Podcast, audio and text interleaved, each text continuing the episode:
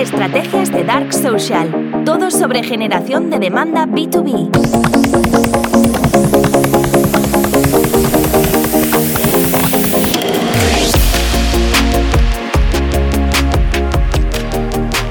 En el último año, en Performance Media, en los últimos 12 meses, ahora mismo estamos en febrero del 2024, Hemos trabajado con más de 25 empresas en toda España y Latinoamérica, eh, todas B2B. El 50% o quizás un poco más son empresas SaaS, el resto son empresas de, otros sectores. Y hay algo en común que hemos visto en muchos equipos de marketing, que son que, lo que yo llamo los prejuicios de marketing. Em, cinco vicios, cinco cosas que a mi modo de ver eh, son errores que se cometen en la mayoría de organizaciones. La primera de todas y la más grave es sustituir la investigación por intuición. Sustituir la investigación por intuición. Es muy común estar en una reunión de marketing, no importa el tamaño de la empresa. ¿eh? De hecho, cuanto más grande es la organización y más grande es el equipo de marketing, más común. Eh, y lo digo porque he trabajado con empresas con miles de empleados y me he encontrado este error que es sustituir la investigación por intuición. Es muy común, como decía, encontrarme en una reunión en la que hay 10, 15, 20 personas, en la que al cabo de una hora siempre sucede lo mismo. Es como al final de la reunión, de repente nos vemos eh, totalmente sumergidos en una especie de debate a varias bandas en las que se está hablando sobre intuitivamente lo que uno cree que se tiene que hacer en marketing o cómo cree que se comporta el comprador. Eh, si pongo esta publicación aquí, nadie la va a escuchar, nadie la va a leer, si hago esto de aquí allá, esto es lo que va a pasar, sin tener ningún tipo de dato más allá que la propia intuición o experiencia personal.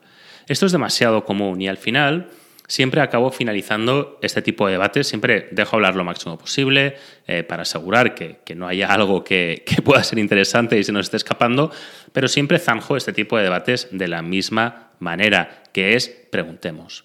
Preguntemos al comprador. Tenemos una base de clientes de, no sé, 10, 50, 500, 5.000 clientes. Preguntémosles. Cojamos aquellos segmentos de clientes que son los que nos interesan y mandémosles em, un cuestionario. Un cuestionario, démosles algo a cambio, por supuesto, nada es gratis en esta vida, pero, pero preguntémosles. Y a veces haciendo dos preguntas, dos preguntas o una sola pregunta, esos debates no solamente se zanjan, em, incluso a futuro, sino que acaban resultando, mediante el método científico, mediante la investigación, en grandes aprendizajes. Entonces, esto es algo fundamental. Por eso nosotros en Performance Media, cada vez que comenzamos a, trabajar con, uno de nuestros clientes, dedicamos el primer mes a pura investigación de mercado, a entender cómo el comprador toma decisiones. Porque si no haces eso, no tienes las bases para poder hacer marketing. No olvidemos que una de las patas del marketing es la investigación. Y veo demasiados equipos de marketing que hace mucho tiempo mucho tiempo que no hacen investigación, que en su día hicieron algo, ocasionalmente una vez al año hacen algún tipo de ejercicio, pero la investigación es algo que se debería hacer de forma regular, todas las semanas, todos los meses. Si realmente queremos hacer marketing de verdad, sobre todo cuando el marketing está relacionado con los contenidos, lo cual sucede en la mayoría de casos B2B, hay que hacer preguntas, hay que escuchar, hay que ver qué es lo que funciona. Y eso pasa por la investigación. Es decir, el primer vicio que veo en los equipos de marketing, no importa el tamaño, es sustituir la intuición por investigación. El segundo vicio que veo es medir lo micro en vez de lo macro.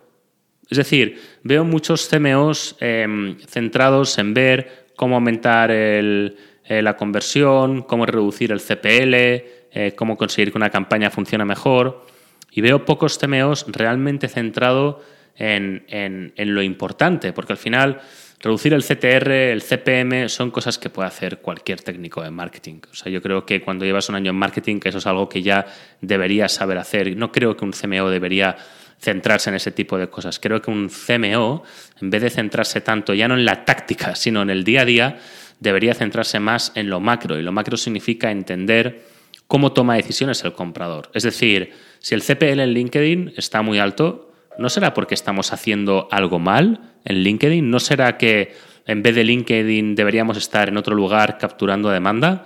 ¿No será que a lo mejor el blog no funciona porque estamos intentando crear demanda? Eh, ¿No será, por ejemplo, que los formularios de conversión eh, no funcionan porque no estamos solicitando la información correcta o no los estamos poniendo en los lugares correctos? ¿No será que a lo mejor en la página web no estamos dando la información que el comprador busca y por eso el lead no convierte? En vez de estar todo el día cambiando colores eh, o moviendo los formularios de lugar, eso es lo que realmente considero que, nos, debería, que nos debería importar. Eso, eso es lo importante. Entonces, pocas veces veo conversaciones interesantes sobre estrategia, donde realmente lo que estemos planteando, y eso es hablar de estrategia, es qué es lo que el comprador quiere, cómo se comporta y cómo nos adaptamos a él. ¿Quieres bajar el CPL? Responda a esta pregunta. Esa es la clave. ¿Quieres responder el CPL? entiende mejor cómo adaptarte a cómo el comprador toma decisiones. Fundamental. Tercer vicio, el marketing que es rápido, necesitamos resultados ya. Muchas veces viene porque hay un equipo de CEOs, eh, bueno, de CEOs, de C-levels, que están apretando con resultados y a esos CEOs les están apretando los inversores probablemente, y a los inversores les están apretando sus clientes, ¿no? O sea, lógicamente es una rueda que es muy difícil de cambiar. Pero cuando se empieza con cualquier programa de marketing, hablo siempre de programa porque incluyo tanto la estrategia de marketing como los resultados de ventas, cuando se habla de cualquier programa de marketing, debemos tener en cuenta que el marketing no es rápido. El marketing debe ser ofensa, debe investigar, debe adaptarse al comprador. Y precisamente porque debe adaptarse al comprador y el comprador no toma las decisiones rápidamente, el marketing no es rápido. Entonces, no me canso de explicar esto. Hay, un motivo muy claro por el cual generar y capturar demanda no significa lo mismo.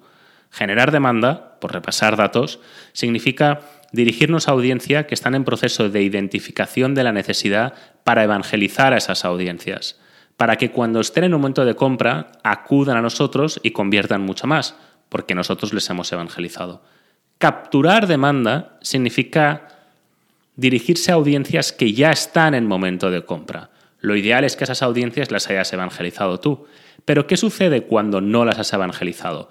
Que lógicamente el porcentaje de conversión será inferior. Se dice que un comprador tiene un 70% de, de más posibilidades de comprar con un líder de mercado o quien les haya evangelizado que con respecto a quien no sea líder o no le haya evangelizado. Por tanto, Estamos demasiado acostumbrados, perdón, y eso es culpa del el enfoque de lead generation, porque lead generation es pura captura de demanda.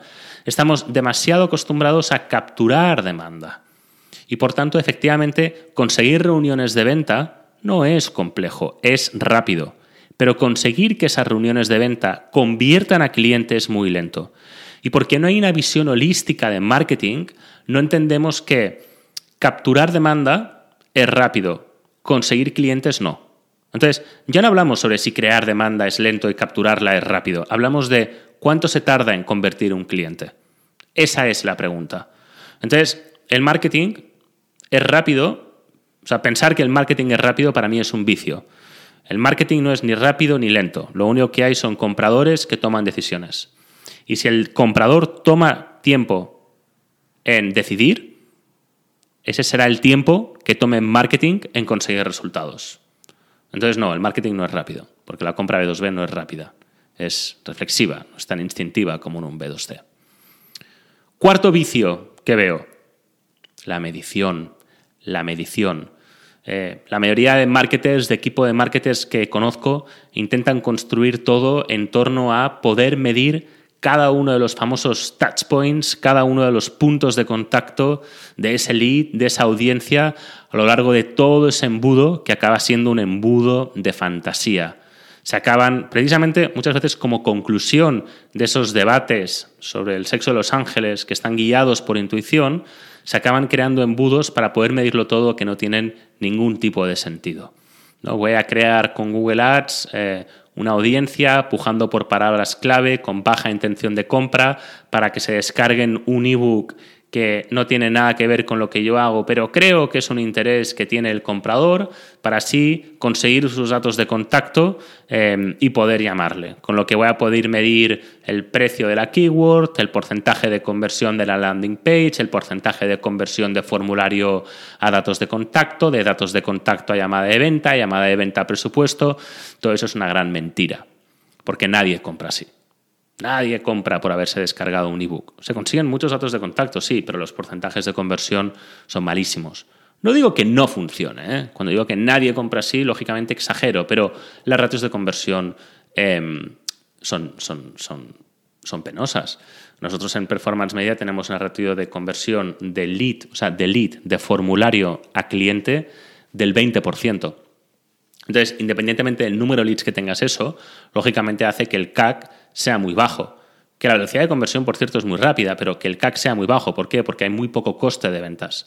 Entonces, es muy importante entender que si construimos embudos de fantasía con la idea de poder medir todo, no nos estamos adaptando a lo primero que he dicho, a entender cómo el comprador toma decisiones. Y una vez respondes a esa pregunta, te das cuenta de que el comprador toma decisiones ¿dónde?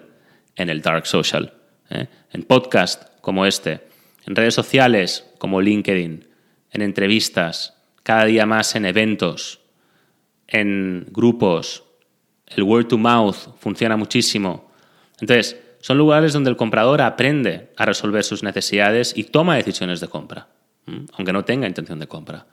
Entonces, el, dark social, o mejor dicho, el comprador el comportamiento del comprador muchas veces no es medible y eso hace que todos esos embudos de fantasía no sirvan para nada.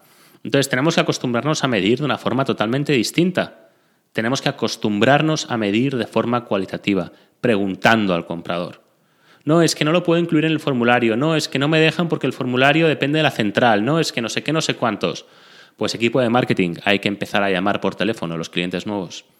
Porque, lo garantizo, no hay nada mejor que preguntarle al comprador. Esa es la mayor fuente de verdad para un equipo de marketing. Haz 5, haz 10 llamadas a tu comprador, pregúntales cómo fue el proceso de toma de decisión y todo cambia.